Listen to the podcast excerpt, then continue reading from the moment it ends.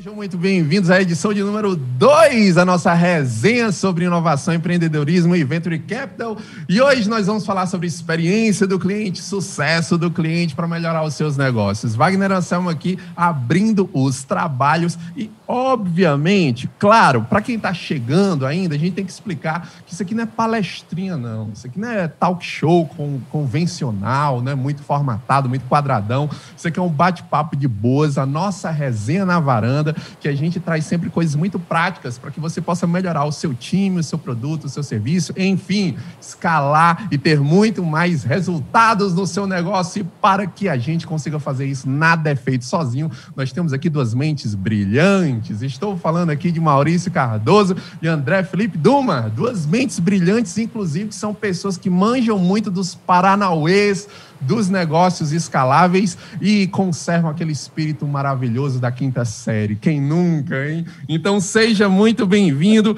E isso só funciona com a sua participação, aquela audiência super qualificada que faz com que o nosso podcast vá cada vez mais longe e tenha muita gente boa aqui no nosso ecossistema de inovação. Ah, só para lembrar, você está assistindo isso aqui de onde? Canidé, Itapipoca, de Curitiba, de Rio de Janeiro, São Paulo, Uberlândia, Minas Gerais, Amapá, Macapá, Tocantins, Palma, Florianópolis. Você está assistindo isso de, do, da Austrália, de Canadá, do, do da Nova Guiné né? Manda o teu comentário a partir de agora que a gente está ao vivo e com você é sempre mais rico. Então a gente espera muito que você curte, compartilha, segue a gente nas redes sociais, procura lá na Varanda Podcast, que está só começando. E como está começando, o nosso pensamento de hoje é: amor não é aquilo que ultrapassa todas as barreiras o nome disso é falta bem cobrada. Seja muito bem-vindo, Maurício Cardoso. Já que a gente está falando de amor e de experiências hoje, você é uma pessoa que tem muitas experiências amorosas. Boa noite. Boa noite, Wagner. Cara, muitos é uma questão relativa, vamos deixar para lá. Já tenho um cliente muito satisfeito agora, amorosamente. Então, estou é, muito feliz aqui de estar aqui com o nosso convidado. É, muito boa noite, Wagner. Boa noite, Felipe. Boa noite, Maurício. E você? Felipe é uma pessoa mais conservadora, né, Maurício? Não vamos fazer essas brincadeiras é. com o Felipe, porque ele é muito mais conservador. Então, assim, Felipe, você é uma pessoa de muitas novidades. Experimentou muito essa vida ou você é muito mais quietinho? Seja muito bem-vindo. Boa noite. Eu acho que eu experimentei no jeito e no tom correto. Então, boa noite para todo mundo. E acho que a gente vai nessa, nessa pegada. Muito bom ver todo mundo na varanda papeando e a gente vai continuar tocando esse barco com um convidado super especial que eu, eu particularmente tenho um carinho gigantesco por ele. Cara, seja muito bem-vindo, André Felipe. Do... Oh, o, o, Felipe ele é muito, né? Ele é muito é, um gentleman. É o meu vereador. Eu vou votar neste cara. Seja muito bem-vindo. Olha, cuidado com o que vocês dois forem falar hoje, tá certo? Porque nós estamos com uma pessoa aqui que é formada em direito, então os processos podem rolar. Fiquem tranquilos, não vai acontecer nada demais. Uma pessoa que tem pós-graduação em comportamento e ciências do consumo pela ESPM São Paulo. Já possui possui mais de sete anos de experiência com foco no cliente, com passagem pela Walt Disney, pela WhatsApp, pela Log, pelo Parque do Vaqueiro e o Brisa do Lago, que eu conheço, que ele é forrozeiro.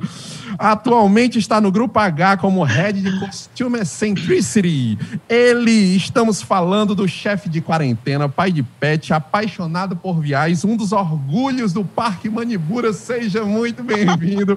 Rafael Menezes está com você, meu querido. Gente, muito obrigado, boa noite. É, é um imenso prazer estar aqui. É, o convite de vocês, o, o André conhece bastante tempo me fez esse convite para estar aqui hoje com todo mundo, para compartilhar um pouco da estratégia, né, da minha história com é, Customer Success e Customer Experience, o que, que é isso. Estou né, super animado para dividir com vocês. Então, assim, gente, por favor, quem tiver perguntas aí, mandem para a gente ao longo do, do nosso bate-papo, que é para ser bem descontraído mesmo. Cara, que massa. Então a gente, o time já está formado, obviamente, contando com você. Se você está assistindo isso ao vivo, manda sua pergunta para que a gente possa ter essa um, um, pouco mais de uma hora aqui, bem, bem bacana, bem produtiva e com você é sempre mais rico. Também manda nos comentários de onde você está vendo esse conteúdo, que é importante para a gente entender como é que nós estamos chegando nesse mundo, nesse universo chamado internet, garoto. Então vamos começar a bagaça. Vou fazer uma pergunta logo inicial para o nosso colega Rafael. Rafael, você vai falar de muitas métricas, de muitas siglas CS, CX, mas vamos começar pelo mais básico para nossa audiência entender um pouco vamos. do que se trata essa era da experiência, na sua visão, o que é experiência? Bom, assim, acho que para ser bem mais simples e mais direto, a experiência é o momento que o, o cliente tem contato com o teu negócio, né? Seja ele bem no início de quando ele conhece a tua marca, quando ele consome o teu produto, é, até quando ele finaliza, né, e o, o, pós-experiência, né, que também é super importante. Então, é todos os contatos que o teu cliente vai ter com o teu, o teu negócio, ali é uma experiência, existe uma experiência. Né? E quando a gente fala de experiência do cliente, é muito assim, é, o que, que a gente quer ver, né, o que, que o cliente quer sentir, o que, que ele quer é, ter ali de memória da tua marca, que, que ele quer levar além do produto, né? É, é sempre o a mais. A gente compra um monte de coisa, né? Mas comprar, comprar por comprar, isso é só ter um objeto. Mas o que, que é o a mais disso? O que, que é a lembrança que você tem daquela marca? Por que, que você volta naquela empresa? Por que, que você indica isso para outra pessoa? Tudo isso compõe a experiência. Né? Quando a gente olha para a jornada do cliente ali, desde quando ele conhece a tua marca, ele compra e depois ele volta e indica para alguém, tudo isso é a experiência do cliente. Experiência é mais, é mais, do, que, é mais do, que, do que um ponto específico, né, Rafa? É um conjunto de, de pontos que a, gente vai, que a gente vai conversando, que a gente vai interagindo. Isso é muito, muito bacana. Eu vou, vou, vou puxar já, Wagner, para a gente já começar pode, a pode brincadeira. Sim. Começou é, a é resenha, assim, gente. Começou é, a resenha. Pois é, aí, aí eu ia te perguntar uma coisa, Rafa. É, eu lembro, assim, a gente já queria trazer você na, na varanda já há algum tempo, só eu falei assim, ah, vou trazer agora, então, só que foi uma comoção geral, que esse momento de pandemia que a gente tá, né? Então o pessoal assim, cara, momentos extremos necessitam de uma cabeça pensante para poder não perder essa liga com o cliente, né? Então eu ia te perguntar é, como é que, como está sendo esse processo para você e como é que você imagina que seja um, uma boa, uma boa prática assim de manter o alto nível desse, dessa experiência, dessa, desse sucesso do cliente, é, e também como é que a gente faz essa, isso de forma humanizada, né? Porque de alguma forma a gente comoditizou algumas relações é, na, no meio da pandemia, né, por, essa, por esse distanciamento. E aí a ideia é justamente essa: como é que a gente humaniza essa questão e não perde essa liga é, nessa, com essa verve de, de sucesso do cliente? Total, assim. São, a gente pode aplicar é, sucesso do cliente em diversos negócios, né? Então, assim, não pensando somente naquele negócio que é presencial é, e nem pensando somente naquele negócio que é virtual. A, a, relação do cliente com a empresa ela pode acontecer de diversas formas, né? Muitos negócios tiveram que fazer alterações aí nesse, nesse último ano e continuam fazendo é, por conta do distanciamento social. Né? Então, assim, como não se pode ver, e a gente fala assim, eu sempre brinco que o consumidor brasileiro ele é muito carente. Né? Assim, o consumidor já é carente, mas o brasileiro é mais, né? Quando se fala do cearense, então assim, a gente quer calor, né? A gente quer estar tá junto, quer abraçar, fica pegando. A gente gosta dessa... É muito, é muito. Aquela né? quentura do centro. É, meninas, assim, a gente gosta muito de, de, de, interagir com as pessoas de N formas, né? É na fala, é no sorriso, é, né, é né, no toque ali, no abraço, pegando a pessoa. Então, como que as empresas estão fazendo, né, para conseguir ter uma relação com o cliente delas ainda forte, ainda pensando, assim, de ter uma boa relação nesse formato, né? Então, muitas empresas tiveram que parar para pensar em como que vai passar para uma adaptação. Né? Então, assim, quando eu falo de su sucesso do cliente, em forma geral, é da gente começar a olhar para o que, que, o cliente quer ter de resultado com o teu produto. Seja com o teu serviço, seja com o teu... Enfim, o que, for, que, o que você vender, é entender o que, que ele quer, o que, que ele espera a obter aquilo ali. Né? Então, essa é uma pergunta que a gente tem que sempre levar no início de qualquer relação com o cliente seu. O que, que o seu cliente espera com o teu produto? Qual é a expectativa dele? O que, ele quer ter de resultado? Então, isso é uma pergunta que ele vai guiar a jornada do teu cliente com o teu negócio até o final. Né? Você precisa ficar se perguntando isso, ter isso muito claro na cabeça. É, quando a gente fala de experiência, a gente sempre tem que falar de empatia. Né? Então, como é que a gente trata empatia dentro do seu negócio? A gente precisa se colocar no lugar do cliente, constantemente. Rafa, é para o cliente sempre ter razão? Eu não concordo com essa frase. Não é que o cliente sempre tem razão. Então a gente vai criar polêmica aqui já, né, gente? Eita, começou! Simbora! O, o cliente ele precisa estar tá muito alinhado com, com o teu produto. Isso é um trabalho da empresa fazer isso, né? De alinhamento de expectativas, setar isso bem direitinho, para não ter frustrações. Agora tem momentos que o cliente começa a querer mais do que ele foi proposto. E aí tem empresas que conseguem ceder, tem empresas que não conseguem ceder. Experiência do cliente e sucesso do cliente não quer dizer que você vai ter que fazer tudo para o seu cliente. Não quer dizer isso. Não é você abrir a, as portas e fazer ali um monte de coisa. Você precisa entender o que, que, ele, o que, que ele imaginou, o que, que foi setado de início de expectativa e levar, conduzir o teu cliente a chegar nisso. Eu tô falando de uma forma bem abrangente, tá, gente? Porque eu sei que uhum. tem vários negócios aí. É, mas tem que ter isso em mente muito claro, porque senão a gente começa a se perder na relação com, com, com o consumidor. Que ah, ele, ele me pediu, meu cliente pediu para fazer tal coisa, mas eu não posso fazer isso. Eu não pode mesmo? O que, que você alinhou com o teu cliente? Será que ele está pedindo algo que não foi alinhado de maneira correta pela empresa? Porque aí é outra, é outra história. É como se fosse um gerenciamento de expectativa, né, Rafa? Uma lógica Total. até de gerenciamento de expectativa. Né? Isso é um ponto, porque assim, muitos negócios começam, muitos negócios começam a pensar assim que eu, eu empresa, determino a jornada. Tipo assim, eu determino como é que vai ser conduzido.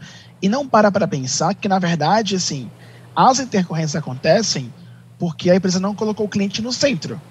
E quando você coloca o cliente no centro, você começa a pensar como ele. E aí o exercício, como é que ele pensou e por que, que ele quis comprar o meu produto. Lá atrás, você começa a entender isso. Aí você começa a entender o porquê que ele comprou, o que, que ele quer fazer com aquilo. O que, que ele quer obter. Vou dar um exemplo, tá, gente? Às vezes a gente, a gente, falando de empresa, a gente compra uma ferramenta, ali um software, né, para ter no, no seu time. Vamos supor gerenciamento de trabalho, um workflow, né, ali um processo gerencial. A gente tem expectativas em relação a isso, seja de é, dar celeridade no processo, seja de conseguir é, manter documentados os processos que estão sendo feitos pelo time, seja de conseguir entender o que é prioridade. Cada, cada pessoa vai ter uma expectativa. Se isso não é alinhado com você, lá no início do processo, você vai levar essa expectativa por muito tempo, sozinho. Tipo assim, ah, eu esperava que isso aqui fosse me entregar isso, mas não entregou nada. Mas será que essa conversa existiu? Será que a empresa de fato se posicionou para dizer: olha, você pode esperar de mim, da empresa, isso, aquilo, aquilo outro. Fora isso, eu não consigo te entregar. Essas conversas não existem. E aí as pessoas ficam imaginando milhões de coisas e chega um determinado momento da jornada que ela pensa assim, poxa, eu não precisava disso, não funciona, não está entregando para mim, eu vou cancelar. É, e é interessante isso porque isso tem, é, tem, uma, tem até inclusive, Rafa, você falou uma coisa interessante, que a gente existe uma variabilidade desse processo de gerenciamento, de alinhamento de expectativa também dependendo do modelo de venda da startup, né? Então, Total. por exemplo, vendas high touch, mid touch ou, ou others low people touch. touch. ou low touch, né? Aquela tech touch, é, tem vários é, touches. É, o touch tem vários, né? É tocando o tempo todo. Mas assim, é, mas eu acho que isso é interessante que você falou, né? Porque dependendo esse alinhamento de expectativa, ele tem diferentes graus de, de, complexidade baseado no tipo de forma que você vende para esse determinado cliente, né? Então isso Sim. também é, um, é, uma coisa importante. E aí acho que é por essa... isso que te, é, isso tem que ser setado no início da venda. Tá? Tipo assim, eu tenho que alinhar com, com o cliente o que, que ele espera do meu produto, para que eu consiga entregar isso para ele. Até porque, porque não, existe, não, existe, pior sensação, né, Rafa, do que você comprar uma coisa e depois falar assim, nossa, não aqui, eu não sabia que eu tinha sei, esse. É... é... são duas Rafa, coisas ruins. Deixa, deixa, eu tirar uma Pode dúvida falar, contigo. Tem, teve algum caso que você olhou e dentro da tua experiência aí, log, Disney, que você falou, cara, acho que esse cliente está pedindo demais. Isso daqui Total. excede a experiência do cliente e ele está exagerando ou abusando da amizade. Total. É, vou falar da Disney, dar um exemplo aí que lá é muito claro que isso acontece muito até. As pessoas têm mania de abusar do quanto que a Disney é, abre ali margem para você ter uma boa experiência. Como assim? Muitas pessoas têm uma insatisfação, por exemplo, ah, eu fiquei na fila é, por três horas do brinquedo. Isso nos parques, né? Ela vinha, ela chegava para reclamar, e assim, se fosse algo que tivesse é, não avisado ou não claro para ele, para ele ter acesso, para ele, ele ter a escolha de dizer: eu vou passar três horas nessa fila. É uma escolha sua, certo? Se a gente avisa, se a gente mostra ali que os tempos de, de espera é daquele jeito, você, você pode escolher, não quero esse brinquedo, eu vou depois.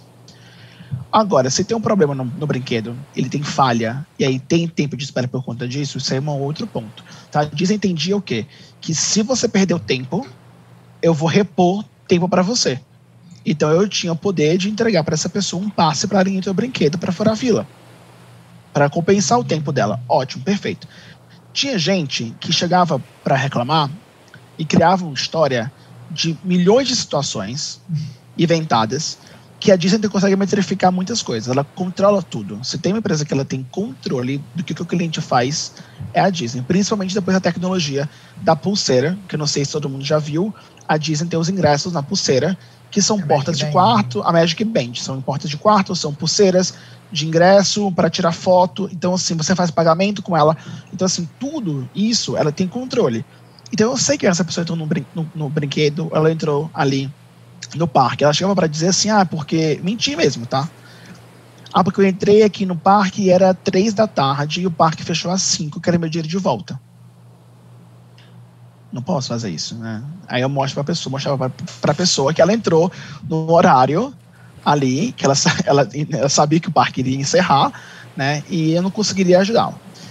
O ponto é entender a expectativa dele. Porque tem gente que fez, e, enfim, aconteceu um caso por desconhecimento, e outras pessoas porque realmente elas querem ali é, colher alguma vantagem, coisa. Mas né? sabe disso. Da vantagem. Histórico, gente. Então, assim, se você tem sistema na sua empresa, né, é, e que não tem sistema também, é muito importante você ter para registrar informações e diálogos trocados com o cliente, para evitar esse tipo de coisa. Porque quando a pessoa chega para reclamar na Disney, na hora que eu coloco o RG dela no sistema, eu puxo todas as a história dessa pessoa na Disney toda, anos e anos e anos, o que foi feito para ela, o que recompensa que ela teve, quando foi o último papo e por quê. Aí eu disse quando já tive gente que eu puxei aqui, eu vi que on, no dia anterior ela fez a mesma reclamação em outro parque da mesma coisa. Ela comportada ganhou o ingresso de graça, entrou no parque sem pagar e ela tá reclamando para ganhar outro ingresso. Hum. Aí eu falei assim, não. Então, assim, você lembra o que aconteceu ontem com você? Ah, eu tinha que dialogar isso com ela, entendeu? Mostrar, fazer pergunta. E é, e é, muito difícil você fazer isso porque não é que você vai jogar na cara da pessoa. Você nem pode fazer isso. Mas o for, a forma como você tem que falar, você tem que conduzir a pessoa a ela mesma entender o que aconteceu e desistir ali. Você pode negar, falar, eu, eu, eu não posso, por conta disso, eu não posso fazer isso por você. E você tem que barrar, porque isso é uma questão de perder dinheiro. Você perde lucratividade também. Então a gente tem que pensar que a, experi a experiência tem um balanço entre o quanto que você pode ceder do lado da empresa para ajudar o cliente, até, o, até que limite você consegue fazer isso para não perder dinheiro. Então é uma balança. Por isso Com que certeza. eu falei que o cliente nem sempre tem razão. Porque é muito importante entender da onde que está vindo e quais são as intenções dele. Porque esse equilíbrio, se você não faz esse equilíbrio, aí a sua empresa começa a perder dinheiro. É o famoso alinhamento, né, que você estava comentando antes das expectativas. Saber exatamente o valor que você entrega e alinhar isso com o teu cliente, né, para que todo mundo, o combinado não sai caro, né? Aquela, não sai caro. É. Nada nunca Exato. sai caro. E para que a gente alinhe inicialmente, eu vou te fazer uma pergunta, não se antes dizer que tem o Diego que já está comentando no nosso chat, está falando de Fortaleza, o Nelson Consultor está falando de Guaratinguetá em São Paulo. Tem o pessoal da Servit, vai de Servit por aqui no Melhor Podcast, abração.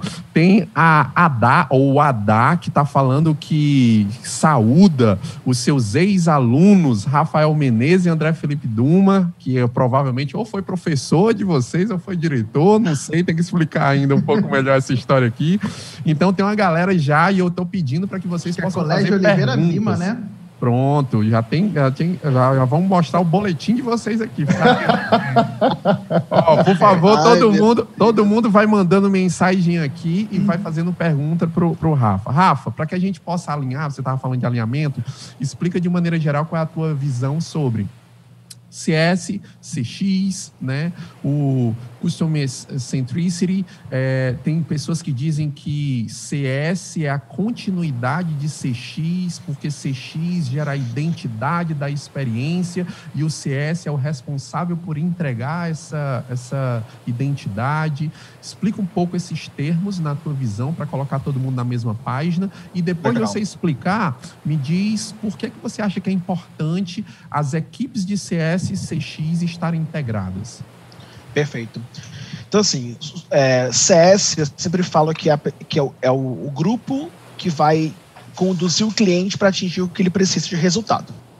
Vai entregar valor. Então, o CS vai olhar para a jornada do cliente como um todo. Né? Ou seja, no momento que esse cliente faz a, tem a venda dele feita, realizada, a partir desse momento, até o final, assim, ad eternum, é o CS que, que fica como responsável por esse processo, né, por essa jornada do cliente. Nesse meio tempo, N coisas vão acontecer, N estágios vão existir. A gente tem o um cliente ali que vai passar pra, pela fase de onboarding, né, que é a fase de implementação, né, depende do seu negócio, tá, gente? Mas é ou treinamento, ou iniciação até o serviço, o que for ele vai ali um momento de alinhamento de expectativa. É ali que acontece. No board se alinha expectativas do que, que vai ser entregue, né? do que, que a pessoa quer receber, do que, que a empresa imagina que vai ter no teu serviço. Depois disso é a fase de ongoing, que é a continuidade. Nessa fase de ongoing, tem N aspectos que podem existir aí dentro, é, que você pode olhar para com foco em reter o teu cliente, né, caso ele esteja ali com, algum, com alguma é, seja propício ao churn, né? Churn é de desistir da tua ferramenta, desistir do teu produto, cancelar, é o famoso cancelamento, né? Então, é, ele, ele entra nessa fase de retenção, tem momento que ele entra em expansão, ou seja, vou, ele está tão bem com a gente que eu estou propício a vender mais para ele agora. Porque esse é o momento certo. Ele está tudo bem comigo, está com experiência lá em cima, esse é o momento. Tem um momento de cross-sell, que eu vou vender um outro produto para ele, caso eu tenha, porque está indo bem também, então ele é, está, ele está ali aderente ao novo produto que eu posso vender. Enfim, são fases, né? Então o CS vai olhar para o globo, para tudo isso. A experiência, ou CX, ele vai cuidar de uma parte específica ali, é, que muita gente acha que é somente suporte. E não é somente suporte. Tá? Não é uma área que somente vai atender o teu cliente para conseguir resolver o problema. Quando eu falo de CX, eu vejo muito mais do que isso. É claro que vai ter a parte de suporte, né, do agente ali fazer o atendimento, resolver, fazer a pesquisa de satisfação, né, se ele está satisfeito com o teu atendimento ali ou não. É, mas assim, muito mais do que isso, a CX vai, vai olhar como é que o teu cliente tem a jornada dele feita de necessidade. Como assim? Imagina que a gente tem um, um, problema. Quebrou a. Não funciona nossa, nosso aspirador. A gente começa. Qual o primeiro pensamento que a gente tem? Assim, a gente. Eu o Rafael, eu vou no Google e vou procurar o site da empresa para saber se tem alguma informação ali para mim. Né? Então, assim, eu tenho uma dor. A minha dor é ter um problema com esse aspirador. Quando eu vou num site, eu vou tentar buscar informações ali que me ajudem a sanar minha pesquisa, minha dúvida. Eu vou tentar encontrar. Se não encontro, eu vou para o próximo passo, que é falar com alguém. Então, assim, eu já me frustrei um momento porque eu não consegui encontrar a resposta que eu precisava. Aí eu vou tentar falar com outra pessoa. Então, quando eu vou falar com alguém, eu já estou frustrado. Né? Buscar uma solução ali. Vamos supor que a pessoa vai e me atende ali, tenta resolver e dá certo, me explicou ali o problema, fiquei satisfeito eu tive uma experiência boa, porém não perfeita. Qual é a experiência perfeita? Eu ter tido um problema, se eu tivesse um problema, já ter sido resolvido antes mesmo de falar com alguém. É por isso que eu falo que CX não é somente suporte. Você tem que ter toda uma comunidade dentro da sua ferramenta de explicação, ali de, enfim, de informação de perguntas e resposta, um bom FAQ, um FAQ bem feito, para que você consiga ter um cliente que consuma aquela informação e se resolva. O melhor atendimento é aquele que não existe. Né? Então, a, o CX ele vai, ele vai olhar para esse processo, tá? Dos, dos, touch points ali que ele vai ter de necessidade né, do teu produto. Muito do que acontece em CX, CS vai utilizar para levar dados para o cliente. Então, assim, nem eu vou dizer que CX pertence a CS, nem que CS pertence a CX. E tem gente que tem dúvida de que CS é suporte. Não é. Né? Então, você deixando muito claro que as duas áreas são áreas distintas, mas que pertencem à mesma cultura de colocar o cliente no centro. Por isso que eu falo de Customer Centricity, é uma cultura que engloba essas duas áreas. Né? Da parte mais prática, Customer Centricity coloca essas duas áreas no mesmo patamar. Então, geralmente, falando assim de hierarquia, seria uma estrutura de diretoria que cuidaria dessas duas áreas juntas. Muitas uhum. empresas colocam CX em suporte, em operações, e colocam CS no comercial. Porque CS tem uma parte de fazer upsell, de potencializar, então tem venda, então fica no comercial. É, eu, eu, eu até entrar nessa, nesse, nesse ponto, Rafa. Na, nessa abordagem de Customer Centricity com uma unidade organizacional, pensando na experiência de ponta a ponta e efetivamente tentando diminuir um pouco daqueles, aqueles, é, aquelas fricções de handoff, né? Quer, você está passando de um, de um canto para o outro, e aí você tem uma fricção da passagem dessa informação um, de um canto para o outro. Na tua avaliação, essa abordagem que tem uma, uma capacidade de uma visão um pouco mais holística em relação a essa experiência, e obviamente que, como você colocou, ela, ela intermedia uma visão de cultura através da centralidade no consumidor.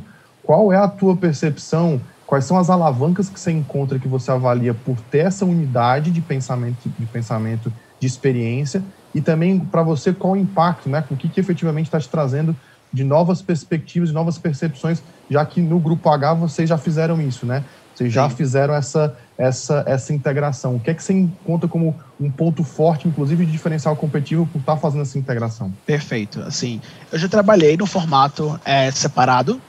Inclusive, eu já trabalhei na Log, por exemplo, não é junto, né? E lá eu trabalhei tanto em CX quanto em CS. Então, eu vivi os dois momentos separados. E no grupo H eu consegui fazer essa junção. O maior motivador disso é, de, é 100% acabar com as fricções entre os, os momentos com, o teu cliente.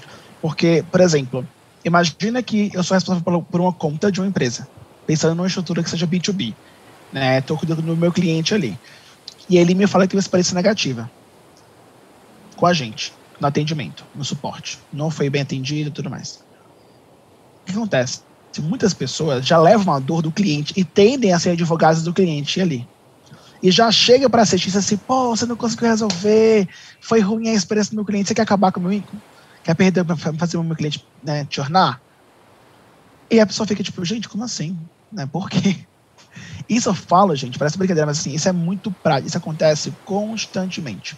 Fricções de handover, de vendas para CS, CS para CX, e isso é constantemente, né? Fiquei e voltando ali como a, esses atritos impactam muito no cliente, é, CX continua tipo, focado especificamente no que ele tem que fazer daquele atendimento específico. Ou seja, tipo, ele tem que resolver um, um problema. Enquanto CS vai ter que olhar para tudo. Né? O que tem de tendência a acontecer é o CS não acabar não olhando, se aprofundando nos detalhes do que aconteceu, os motivos ali, o que está acontecendo, qual foi o motivador disso ter acontecido, por que, que o direcionamento do CX foi daquele jeito e não conseguiu ter uma visão holística, por exemplo.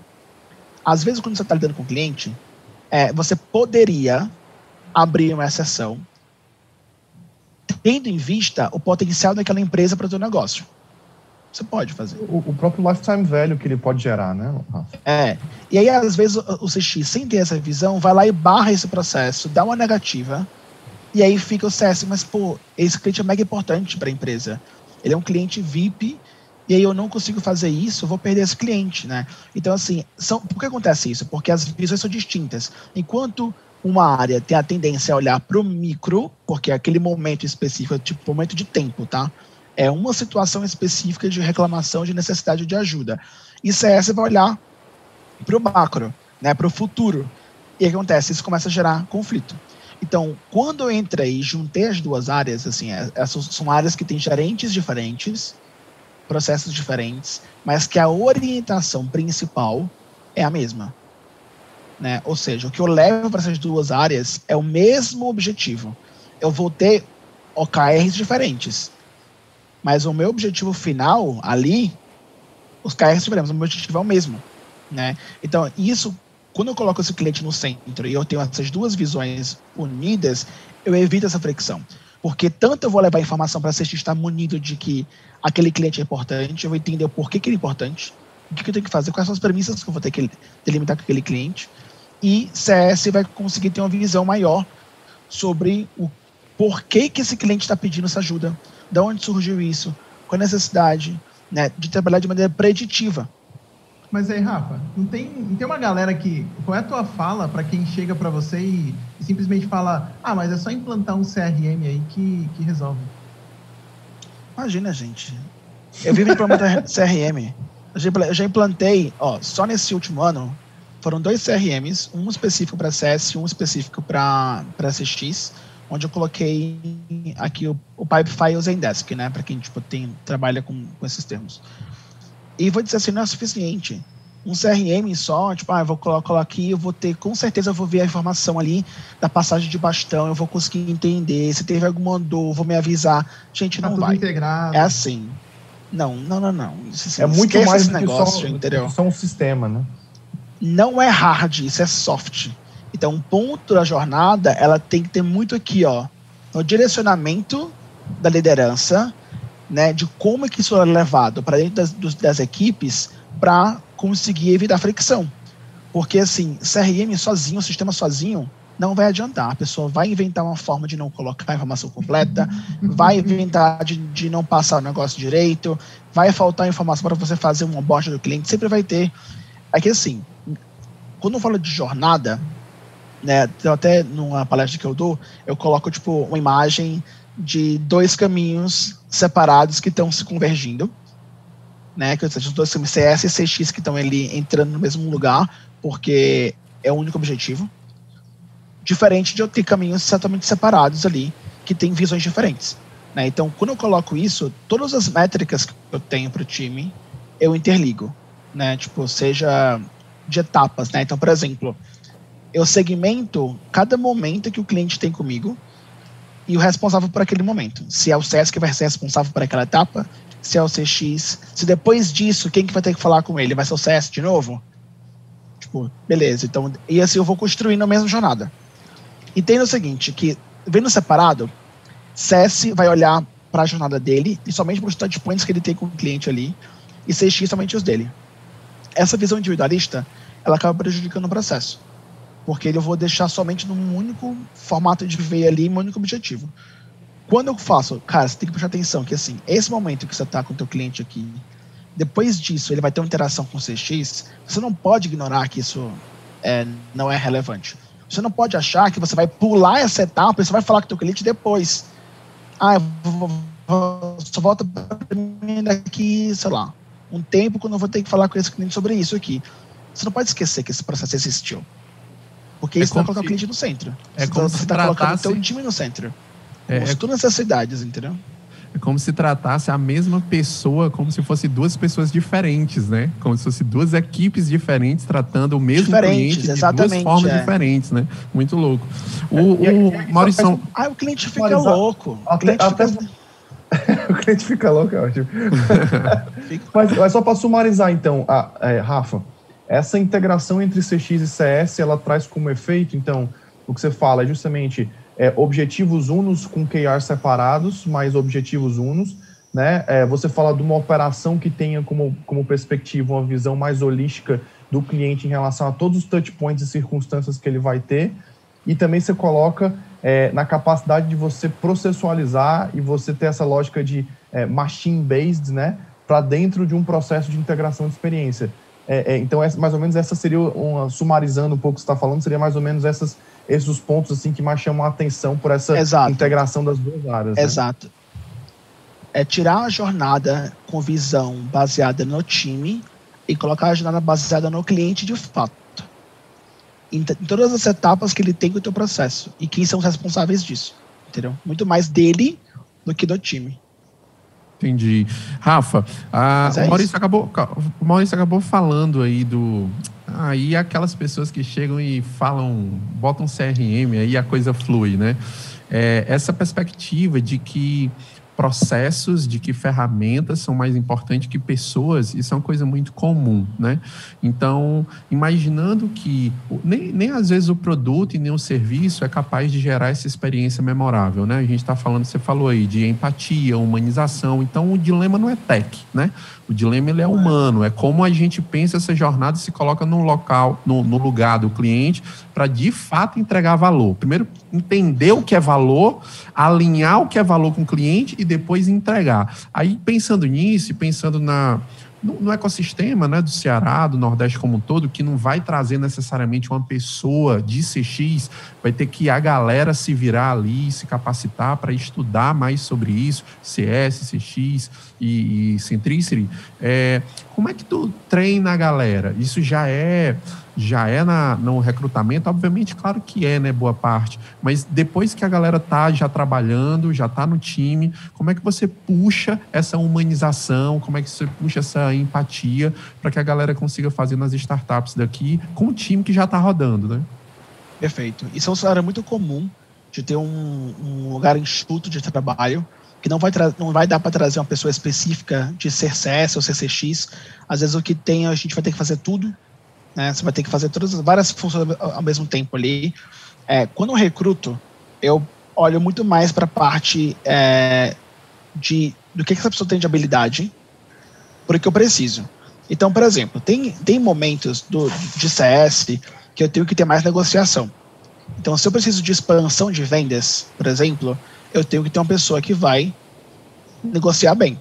Então, quando eu for recrutar, eu recruto ali em negociação ter uma pessoa perfeita que vai saber reter cliente, bom relacionamento, ter uma máxima experiência com o cliente ali, negociar, isso vai ser muito difícil. Né? Então, assim, quando eu penso, eu pego capacidades diversas, eu sempre penso em time multidisciplinar, tá? E pessoas que têm habilidades distintas para que eu consiga compor o meu time. Eu nunca gosto de treinar sozinho, eu gosto de treinar em conjunto. Então, quando eu for montando as pessoas, eu pego o que cada um sabe de melhor, para dentro do que eu preciso, eu vou colocando essas pessoas para um ajudar o outro e ensinar aqueles pontos. Eu criei CS na Log dessa forma.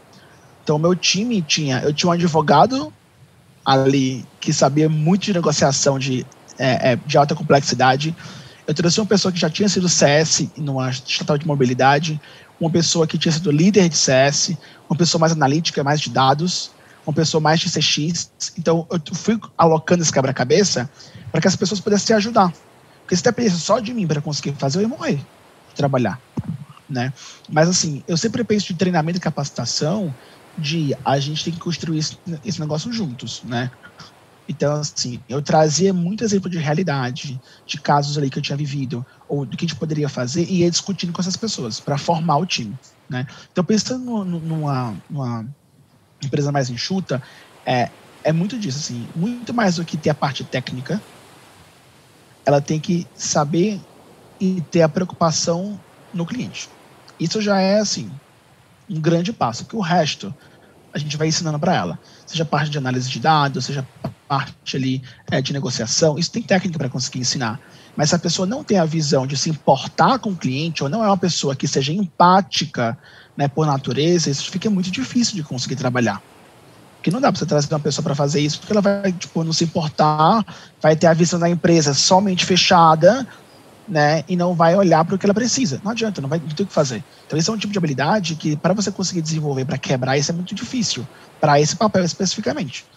Né? Então, eu, lembro, eu lembro na primeira, na primeira gravação, nós fizemos um piloto aqui para o Na Varanda, antes de. Perdemos a gravação, né? É, Ari de Sá, nós fizemos um piloto e eu lembro que uma das perguntas que eu fiz pro, pro Felipe foi exatamente isso: que é que caracterizava uma pessoa foda, né? Porque para entrar na Casa Azul, nos bets, enfim, tinha que ser uma pessoa foda. E o, o Andrezão aí falou, tipo, cara, tem que ser apaixonado pelo cliente. Não foi isso, André? Que você comentou. É, é, é tem que ser apaixonado pelo cliente por resolver o problema do cliente, né? Então, é, é, é, é tipo, é, é, é, o problem based, né? Essa lógica de você, obviamente, ter uma, uma percepção de, de que o cliente, essa centralidade no cliente, ela não é só de boca para fora, né? E aí o, o Rafa acho que falou um, um termo importante, você tem que se importar com, né? É. é isso, isso é, é uma, é, eu acho que é um, e, é um turning point aí desse processo, né? E o ponto importante é assim, eu sempre falo, falo pro meu time, né? Não adianta falar de experiência para fora se não tem dentro de casa.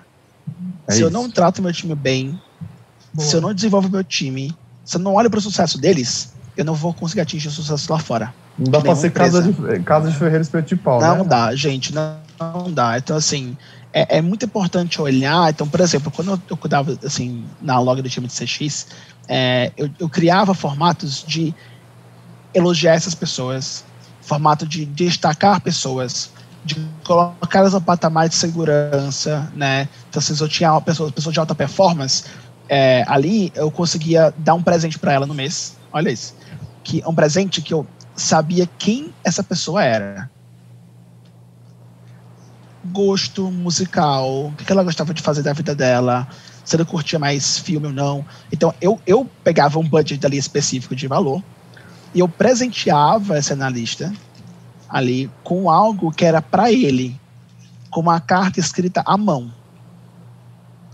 Então, assim, quando ele se encanta com a experiência de trabalho que ele tem, ele vai querer levar isso para fora.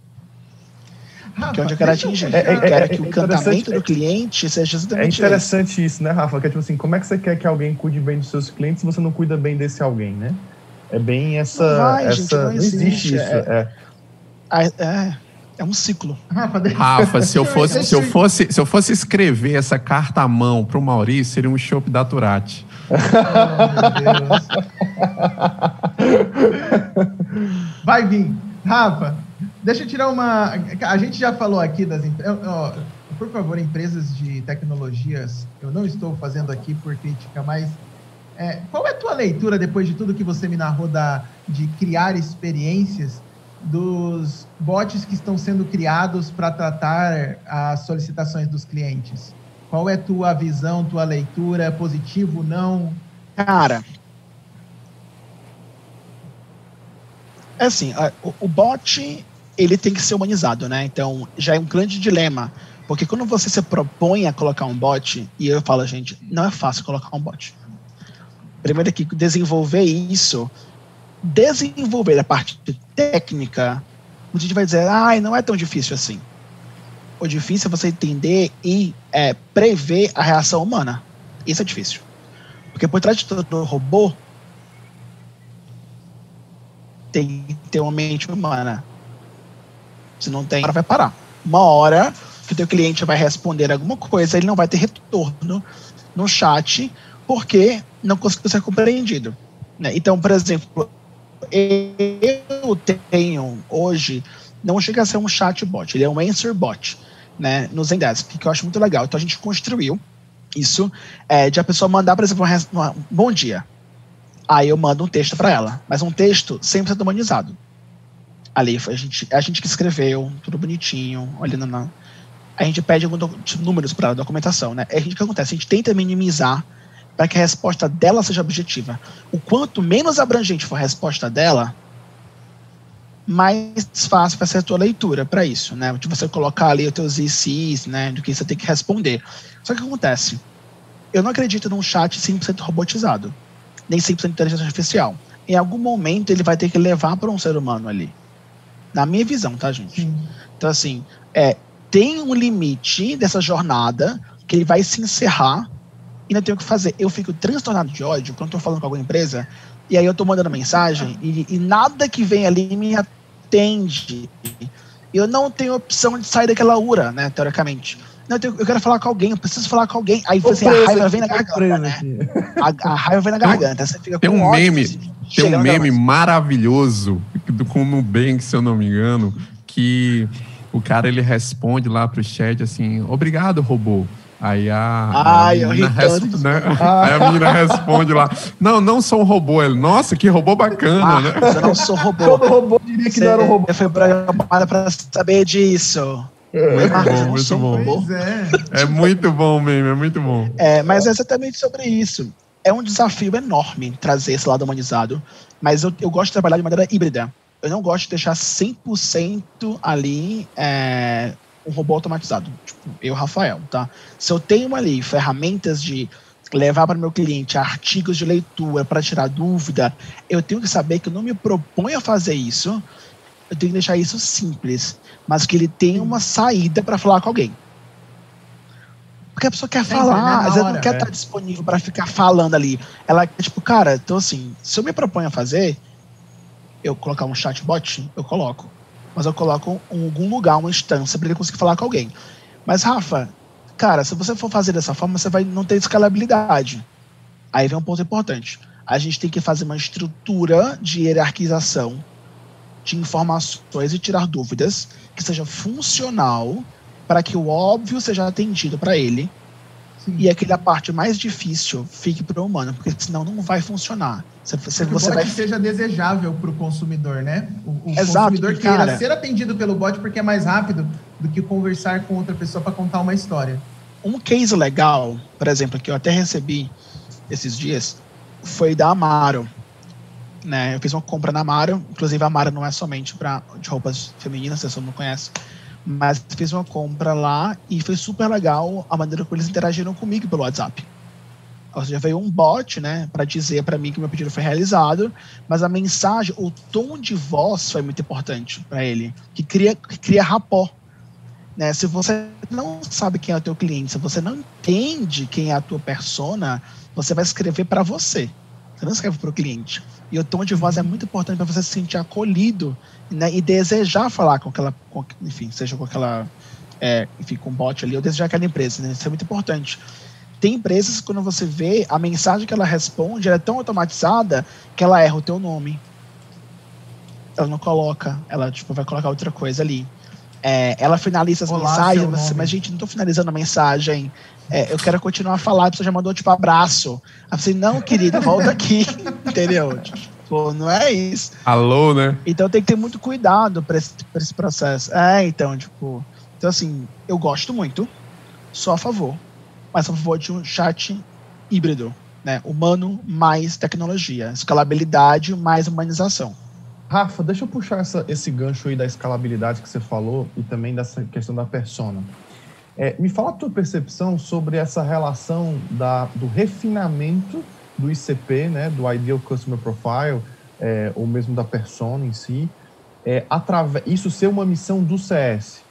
Porque, na verdade, cada vez mais a gente está falando sobre uma, uma, característica de você buscar uma segmentação específica dentro do addressable market que efetivamente traga uma maior capacidade de escalabilidade, porque a taxa de conversão em relação a esse tipo de perfil, esse tipo de personagem, a gente sabe que o valor gerado pela startup vai ser maior e, consequentemente, ele é o tipo de perfil que, se, que se em escala, vai efetivamente gerar um, um nível de autoridade, um nível de construção em, em construção estratégica para dentro de uma determinada empresa.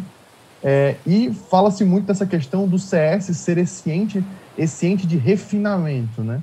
Ele esse é. ente de refino, né? De você conseguir, a partir das grandes experiências que foram avaliadas, examinadas ao longo do processo de contato com o cliente, que, ó, que, a, que eu vou gerar isso lá para o topo do funil. É uma relação do CS, muitas vezes, com um cara que vai gerar lead, para justamente ele ter a capacidade de ter uma segmentação para um tipo de público que tem a maior taxa de conversão, maior NPS, né, o maior Net Promoter Score, e também, consequentemente, gerar uma velocidade de essa, essa, esse, é, é, é, esse product-led growth, né, essa lógica de estar tá com um produto com crescimento continuado seria interessante. O que, como é que tu enxerga isso? É, é, enxerga isso?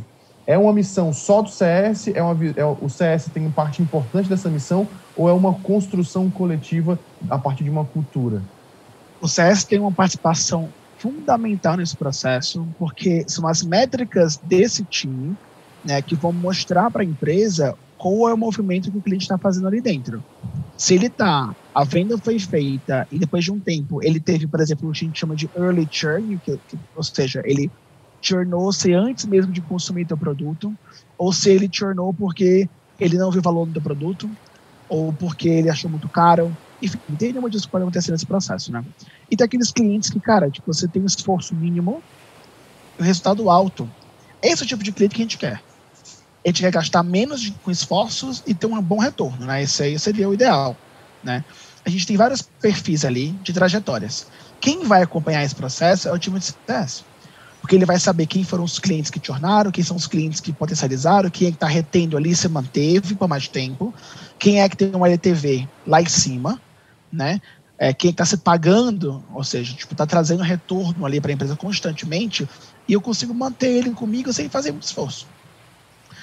Agora, a responsabilidade ali vai ser em conjunto, por quê? Porque o CS ele pode até devolver para vendas e falar, gente, as análises que a gente tem aqui demonstram que esse tipo de perfil de cliente, nessa segmentação, nessa categoria, nesse tamanho e porte de cliente aqui, com essas expectativas, ele tem mais aderência ao nosso produto e permanecer mais tempo. É o tipo de cliente que tem um LTV mais alto. Ou seja, compensa se você investir nele para na parte de qualificação de leads, né? Tipo, geração ali de leads nesse aspecto, com esse foco, a gente vai ter mais sucesso.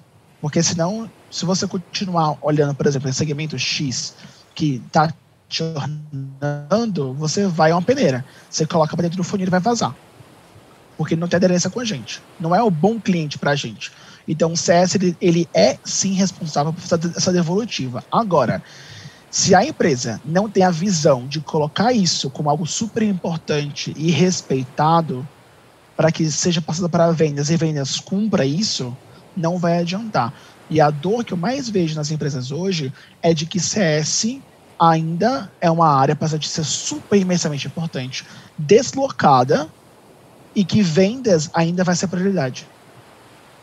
Então, uma reflexão uhum. que eu coloco para as empresas hoje é onde você está colocando seus esforços e sua atenção. Porque se você coloca em vendas, você vai ter uma boa captação. Mas se você não olha para o que está sendo retido ali, porque que tipo de cliente é esse, e não fazendo o principal, que é a devolutiva para vendas, para você renovar o teu ciclo de maneira inteligente, você está perdendo seu tempo criando CS. É, é, aquele, é aquele mindset do churn negativo que o pessoal chama, né? Porque às vezes o pessoal fala de churn quando você fala de churn, o pessoal pensa só na, na questão quantitativa, né, do, da pessoa, é, daquele cliente que você perdeu e não fala da perspectiva monetária, né? Se é, o churn negativo era o quê? É, é, se a velocidade faz upsell for maior do que a, a o, o, que está churnando para você dentro daquele mês, significa dizer, na verdade, que você está você tá crescendo receita, né? E aí, isso é, e aí isso é a lógica do, do churn negativo, né?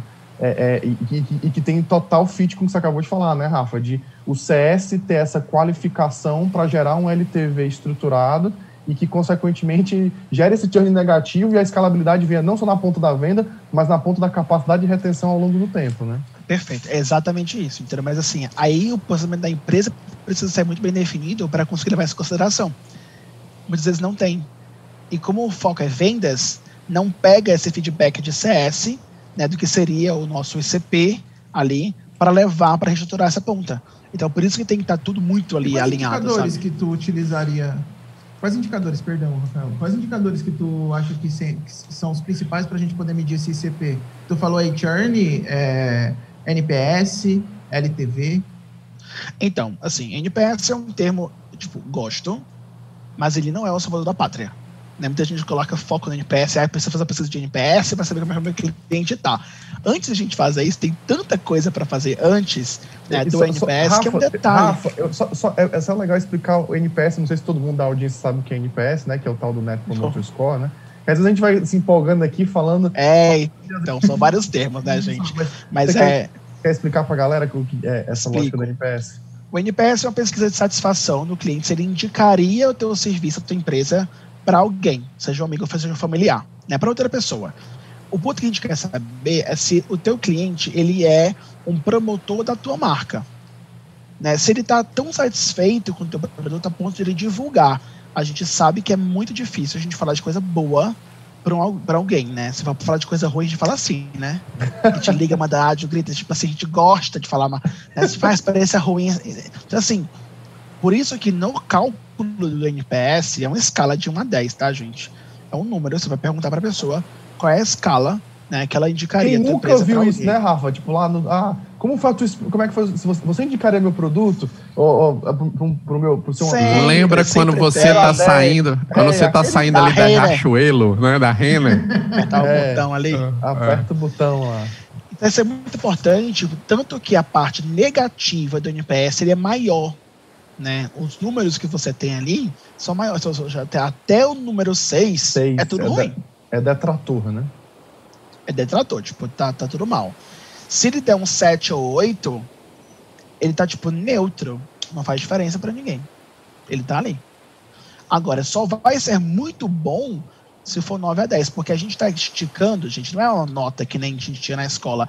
A gente quer saber quem é que vai falar, quem é que vai divulgar, abrir a boca para cheia a boca para falar do meu produto, tipo, isso que é mais importante, mais difícil, né? Então assim, isso é um detalhe, isso é o fim, é, é, é uma ponta do processo.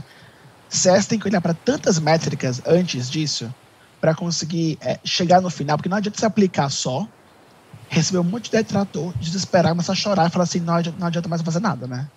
Acaba com isso tudo. Então a gente tem que pensar em coisas anteriores. Então, eu sempre falo que é importante entender, depende do negócio, né? Eu, vou, eu posso falar N métricas aqui, mas ela vai funcionar para uns e para outros não. Então, depende do negócio. O ponto, a visão mais importante é como que o teu cliente consome o teu produto. É contínuo? É contínuo? é você vende um produto para ele que ele adquire constantemente. Por exemplo, na log, a pessoa pedia é, um entregador.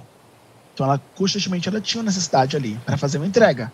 Seja de um e-commerce para fazer uma, um last mile ali, uma entrega é, final, ele tinha um produto que tinha uma demanda constante. Então, ele, ele consumia por demanda. Quanto mais ele consumia, mais ele pagava, certo? É diferente de você ter um software como um serviço, que você tem um plano de pagamento ali. Você tem um contrato, é todo um processo. Então, assim, é, as métricas que são utilizadas são diferentes. No modelo que a pessoa consome e paga, não, é uma, não existe uma mensalidade, por exemplo, é diferente o que, ela vai ter ali de métrica. Eu preciso ter muito do nível, entender o comportamento. O foco é comportamento do cliente. Como é que ele se comporta com o teu produto? Então, eu vou olhar se ele está consumindo bem, se no início do mês ele tem uma tendência a consumir mais ou menos, se isso se repete ao longo dos meses, como é que funciona? Tem sazonalidade, por exemplo? Ele consome mais no final do ano do que no começo do ano? Como é que ele se comporta comigo? Para você trabalhar de maneira preditiva. A gente tem que olhar para o cliente de forma preditiva, constantemente. É o que ele vai fazer no futuro. A tendência dele é aumentar ou é diminuir? Comigo. Então você vai ter que entender o comportamento dele. Com isso, você vai saber que métricas você vai utilizar. Tem empresas que são. É, tem site, né? Que tem login e tudo mais. Então tem questão de engajamento. Eu vou metrificar quanto que esse cliente ele loga na plataforma e vou metrificar o engajamento dele com a minha ferramenta. Se ele faz download, se ele não faz, se ele clica ali não sei aonde, por onde que ele está indo, se ele consome aquilo ou não. Ou se ele só entra, fica olhando e para, não faz nada e sai. Isso é o ponto de atenção. Uma métrica importante é quantidade de suporte, de nível de necessidade, de ajuda que o teu cliente tem com a tua empresa. Porque, vamos supor, ele está ali vendendo bem, mas ele todos os dias ele bomba a caixa do teu time de suporte com problema, então tem coisa errada. Se você olha somente para a produção dele que está vendendo bem e você esquece do resto, o que acontece? Ele vai te tornar uma hora. Por quê? Porque ele não está tendo experiência 100% positiva. Ele pode estar tá consumindo muito do teu serviço, mas com muito problema, ele vai dizer, pô, não funciona. Eu faço por necessidade, mas é tão ruim que eu não consigo resolver nada. Então, por isso, preço negativo, o que acontece? Ele vai te tornar uma hora. Então, as métricas vão, vão depender do teu modelo de negócio e você precisa pensar no conjunto. Nunca dá para olhar para o cliente por um único prisma. Você tem que olhar para diversos fatores. Isso vai criar o que a gente chama de Customer Health Score, que é um, basicamente uma métrica de saúde do seu cliente. Se ele está saudável ou não. Isso você pode olhar, por exemplo, a parte financeira, se ele paga em dia o serviço, ele não paga.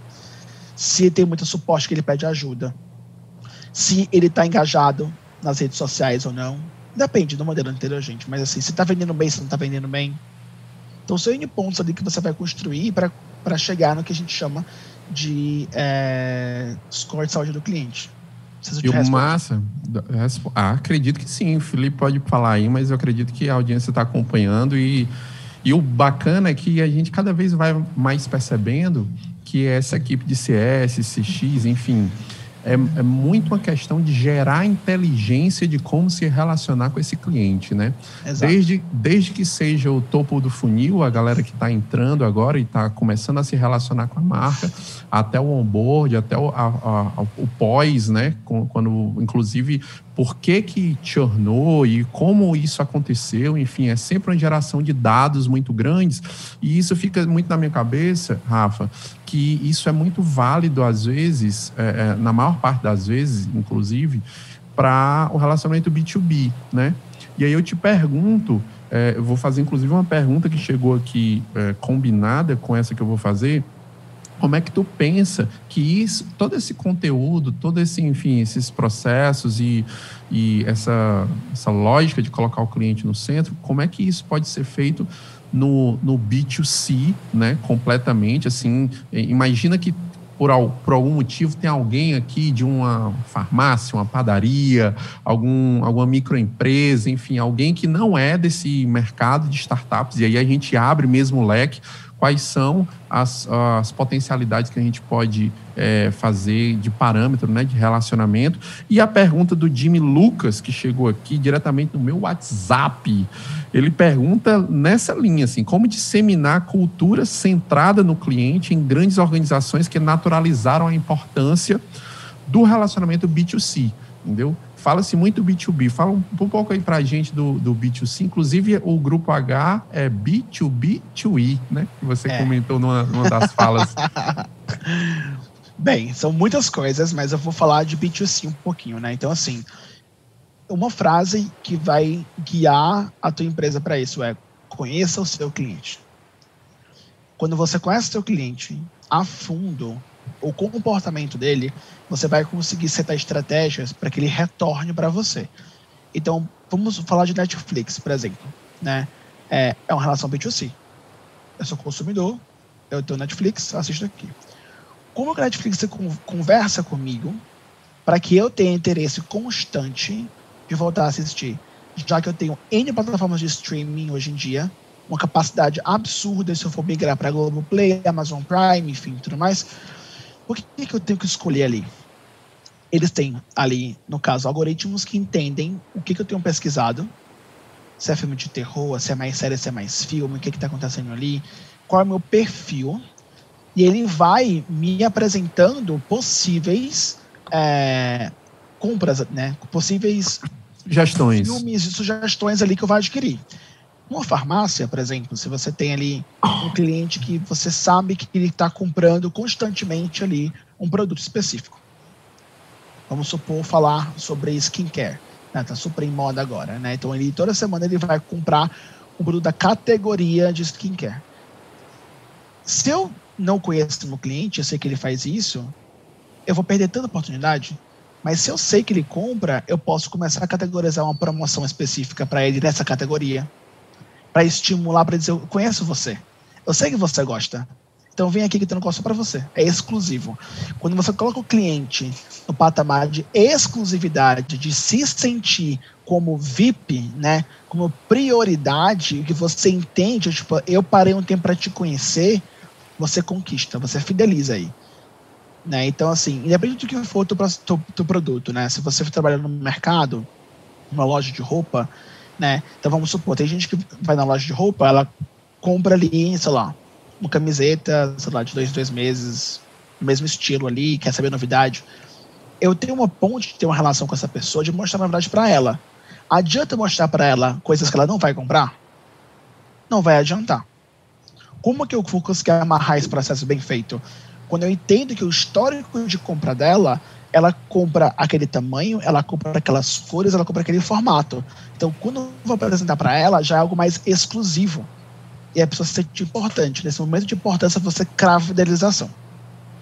É, e Rafael, tem uma, tem uma percepção que eu tenho também que tem muitos lugares que eu coloco meu CPF, só que eu não sou acionado para essas empresas para ser recomendado por compras. Então, acho que assim, eles podem até saber o que eu compro, mas talvez eles não estejam acertando o quando nem o canal para me acionar. Então, não está não tá servindo de muita coisa não também. Funciona, né? É, não funciona. Isso é muito importante porque tem gente que quer saber, mas eles querem saber para outros dados. Né? Eles também. pegam essa informação e levam isso para outro lugar. Então, eles perdem a oportunidade de te conhecer para conseguir devolver isso para você, entendeu? Porque eles não acreditam que se atuar no micro, olhar para aquela pessoa não vai dar resultado, entendeu? Eles pensam de outra uhum. forma maior. Ah, tipo, seja para a questão de supply, trazer, assim, é. X. Tem N questões aí. É, mas esse é o segredo, que poucas empresas começam, tipo assim, não percebem que tem uma mina de ouro, né? Então, quando eu falo de CS, de CX, gente, dados é o principal. Conheça o seu cliente, você precisa ter dados, colete essas informações, tenha isso e saiba utilizar. Dados é o novo petróleo, né? Então, a gente precisa saber trabalhar isso. Se eu conheço meu cliente, devolvo isso para ele, eu mostro que eu conheço ele, você instintivamente vai começar a dizer assim, cara, eu não preciso escolher outra empresa. Ele sabe quem eu sou, por que, que eu vou passar para outro que não me conhece? Aí você percebe que a relação humanizada ela pode passar de ser relacionada com o humano e ela passa para 100% dos algoritmos. Mas você se sente importante. Essa importância já é um sentimento em você. Esse sentimento é a humanização ali. Ou seja, eu me sinto exclusivo, eu me sinto importante, eu sinto que me conhecem. E para aquela empresa eu sou único, porque ela sempre acerta. Ela não erra. Toda sexta-feira, quando eu vou assistir Netflix ali, ele já chega para ser sugestões para o dia de hoje. Ele é, pode mandar todo dia para mim.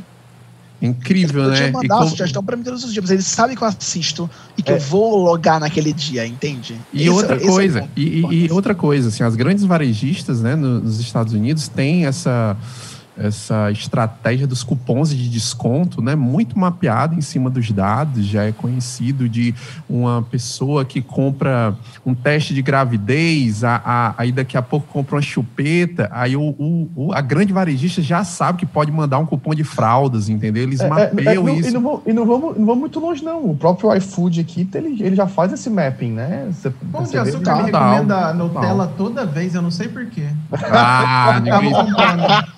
Ó, já que vocês estão falando de dados, já que vocês estão falando de dados, deixa eu trazer um dado aqui. São 58 minutos já de papo rolando nós estamos nos encaminhando para nosso para nossas considerações finais, não antes sem ouvir, obviamente, todo mundo um pouco mais. Claro que agradecendo a todo mundo que está aí no chat, que, com, que participou. Você que está nos vendo agora ainda ao vivo, ainda dá tempo de fazer sua consideração final. A gente está olhando aqui os comentários. Você que está assistindo, depois comenta, dá o seu feedback, porque esses dados fazem com que a gente entenda melhor quem é a nossa persona. Então, vem com a gente. Maurício, André Felipe, vou passar vai, a palavra para vocês. Hoje vai ter aquele café possa... na valanda? É, é, é, pois é. Vou, vou passar para vocês para que vocês possam puxar esse quadro novo aqui do Na Varanda. Eu vou deixar ah, para o Felipe. Deixa eu. Não, deixa legal. Eu, deixa eu agradecer primeiro o, o, o, nosso convidado, Rafa. E eu queria. Tem uma pergunta que está na minha cabeça, deveria ser uma das primeiras, mas não estou nem um pouco preocupado de fazer no final como é Imagina. que um cara formado em direito é, tá falando tudo isso de customer centricity, customer experience. É, como é que tu caiu nesse mundo? Onde é que, que tu cara. que tu caiu nisso? Como é que foi isso, tá? Assim, você passou na OAB, você passou no teste. Eu me recusei, gente. Em que momento você se decepcionou, cara? Como é que você abandonou o barco, querido? No segundo ano, eu tava me cena já. Ó, é, quem me mostrou esse caminho foi a Disney. Foi o intercâmbio que eu fiz para lá pela primeira vez em 2009, ou seja, tem, ó, tempo. Eu tinha 18 anos, acabado de entrar na faculdade, sabia de nada na vida. É, eu tinha um sonho. Eu fui na Disney tinha ido um ano antes como convidado mesmo, assim, a gente chama de convidado, né? Fui para passear essa viagem e eu vi aquele mundo e falei assim, gente, isso é um nível tão absurdo de experiência, de felicidade, de sentimento que eu estou sentindo aqui, aquela coisa, que eu falei, assim, cara, eu quero muito trabalhar aqui dentro. E eu criei esse sonho para mim, descobri que era possível fiz o processo, fui, e eu comecei a ter primeira, primeira experiência, assim, é, organizacional de uma grande companhia, que foco na cultura, né, muito foco em cultura, de olhar a importância que eles davam para o cliente. Isso quebrou minha cabeça, assim, eu falei, assim, gente, eu não tenho isso em Fortaleza, não consigo. Eu falei assim, eu vou ligar, sei lá, para alguma empresa de telefonia, tipo, não consigo resolver nada, é sempre um BO. E, tipo assim, todo lugar que eu vou sou maltratado, tipo, ninguém tá nem aí porque quer vender pra mim. Tipo, sabe aquele drama? E eu comecei a falar assim, gente, eu, eu não tem nada disso aqui. Eu preciso, sei lá, eu quero inovar, quero pensar. E eu comecei, continuei no direito, com muito mais foco em, é, no, em consumidor né, e negociação, no sentido de é, é, muito mais a questão de evitar conflito, né, resolução de conflito ali, na mediação, né, ser o mediador. E eu comecei para ir, para Disney. Então eu fui um ano, fui dois anos, três anos. Eu comecei a ir todos os anos na faculdade. A Disney abriu portas naquela época de exceção para voltar e todo ano eu ia trabalhar lá. Eu trabalhei na Disney seis vezes. Se eu somo o tempo que eu passei lá, foram dois anos. Então, assim, isso é um nível de paixão. Então, quando eu terminei meu segundo, meu segundo ano lá, eu já fui de Orlando para São Paulo para trabalhar com isso. Eu pensei, eu quero levar essa ideia para as empresas lá de algum jeito. Eu era novo, não sabia de nada o que, que eu ia fazer. Mas, massa, assim, cara. É, isso foi um grande motivador. E eu desisti do direito no sentido, não quero trabalhar ali em escritório, nem fazer concurso. Eu quero resolver o BO de cliente que a gente sabe que é grande. Né? Então esse foi, esse foi o que despertou em mim. Foi, foi ver acontecer na realidade e querer trazer para cá. Muito massa, muito massa. Felipão, contigo. É, não, vou, vou, vou. E aí tem, vai estrear o novo quadro, né? Que é o Café na Varanda, né? Que é uhum. basicamente a gente, a gente, a gente pergunta para os nossos, vai começar a perguntar para todos os nossos convidados, Rafa, tipo assim, o que é que você leva, o que é que você traz de recomendação para fazer na varanda, né? Um filme, um livro, uma, um podcast, enfim, o que é que você faz, o que é que você leva para sua varanda para curtir, tomar aquele cafezinho na varanda curtindo alguma coisa? Né? Então, o que é que você leva aí? O que é que você leva? Essa seria a primeira pergunta. E já emendando para dar minha, minha despedida, né? Agradecer demais o Rafa. O Rafa é um cara, gente boa demais. Tenho felicidade de ter ele como, não só como, como essa admiração profissional, mas também como amigo. E, e também dizer que eu vou usar uma, uma, uma, uma frase até que a gente que a gente estava conversando com o pessoal do Back 6 da Casa Azul, que é o seguinte, nunca subestime o relacionamento com o cliente, né? é, muitas vezes o relacionamento do cliente é o teu principal diferencial competitivo. É o que, vai, o que é que faz muitas empresas quebrarem barreiras é, de penetração em determinados mercados pela forma diferente com que você cuida desse cara que é o teu cliente. Então, agradecer demais o Rafa, também cearense, né? Nosso conterrâneo aqui, disse que estava com saudade de ouvir as nossas expressões super, nosso, nosso idioma próprio, né? É, que é o cearês. E bom demais. E pergunta... Ai, gente, morro de saudade, nossa senhora.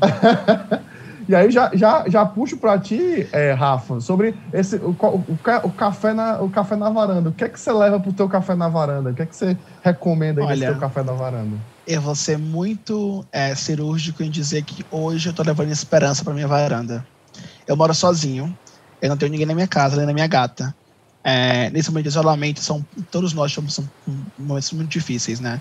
Então, assim, a gente já tem tanta coisa para fazer de preocupação que o meu único momento que eu olho para o horizonte é quando eu vou na minha varanda do meu prédio e eu vejo ali o mundo diante de mim.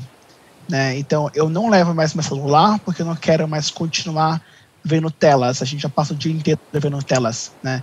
o tempo inteiro conectado. Eu não vou dizer para levar um livro porque às vezes a gente só quer ficar com a mente vazia. E não tem que ficar com a mente vazia, né? ela nunca se esvazia. É tanta coisa acontecendo que é muito difícil. Então, o que eu tenho feito hoje é sempre que eu vou para minha varanda com meu cafezinho, eu olho para o horizonte e aí eu tento dar uma palavra de esperança de que as coisas vão melhorar, para que eu fique bem. Né? Então, Legal. Muito para vocês, né? Bem esperança, muito, gente. muito, muito massa, Rafa. Esperança para todos nós nesse momento. A gente termina, a gente começa a encerrar agora com muita felicidade pela sua participação, por você ter gentilmente cedido uma esse, honra. Esse, essa uma hora aqui para a gente trocar ideia sobre experiência pelo, do Wagner, cliente. Dá, dá, tu me dá dois, dois grãozinhos. Com certeza, está dado. Não, você é que nem aquela muito... pessoa que quando liga, tipo assim, eh, liga pro, pro suporte, aí a pessoa diz assim Olá, Natália Coelce, boa tarde. Foi, gente... Com quem eu falo? A gente não é com quem eu falo. É com quem eu falo. Gente, o negócio é o seguinte, isso. O negócio eu é o seguinte. Amo, eu amo. Eu é amo. ótimo. Eu uso de treinamento, sem noção disso. Eu treino as pessoas com esse vídeo. É ótimo, é ótimo. Vá, Felipe. Não, mas é um grãozinho que é, é também, também falar da felicidade que o Rafa é mentor né, da Casa Azul nesse, nesse, nesse sexto ciclo de aceleração. Então, todas as pessoas das startups que estão tá acompanhando vai ter o Rafa aí para para papear. Então, também agradecer ao Rafa por, eh, por, aceitar esse convite de ser um dos mentores da casa desse novo ciclo. Gente de né, Rafa, altíssimo nível para trabalhar com todas as startups. Muito obrigado, Rafael. Gente, prazer Cara, imenso. Amei esse convite. É tipo, é uma honra mesmo estar presente nisso. Então, que eu possa contribuir com muito conhecimento com a vida das pessoas, com as empresas que estão começando agora, vai ser uma honra. Foi de bola. Cara, que massa terminar nesse clima, nesse, nessa vibe, nesse hype muito legal ter o Rafa aqui. Espero que você também tenha curtido bastante. Se você não esteve ao vivo, está vendo a resenha agora, na reprise, nos agregadores todos, Spotify, Deezer, YouTube, Twitch. Por favor, deixa o teu comentário aqui, porque a nossa resenha acabou, mas ela continua com você aqui embaixo nos comentários. Dá o teu comentário, diz o que é que você achou, manda pergunta, porque a gente está sempre levando conteúdo nessa rede de contatos aqui na varanda. Espero que você tenha curtido bastante. Eu sou Wagner Anselmo, a gente vai fechando os nossos trabalhos curta com calma, vai na varanda, vai com muito conteúdo, que daqui a 15 dias nós estamos voltando com a nossa resenha. E se você puder, curte, compartilha. É um, uma clicada e vai, cara. Ativa esse sininho. Cara, o trabalho tá lindo, cara. Que lindo, que lindo, tá lindo, tá maravilhoso. Vem com a gente, espero que você possa curtir. Até mais, um abração fica com a gente na varanda. Valeu, galera.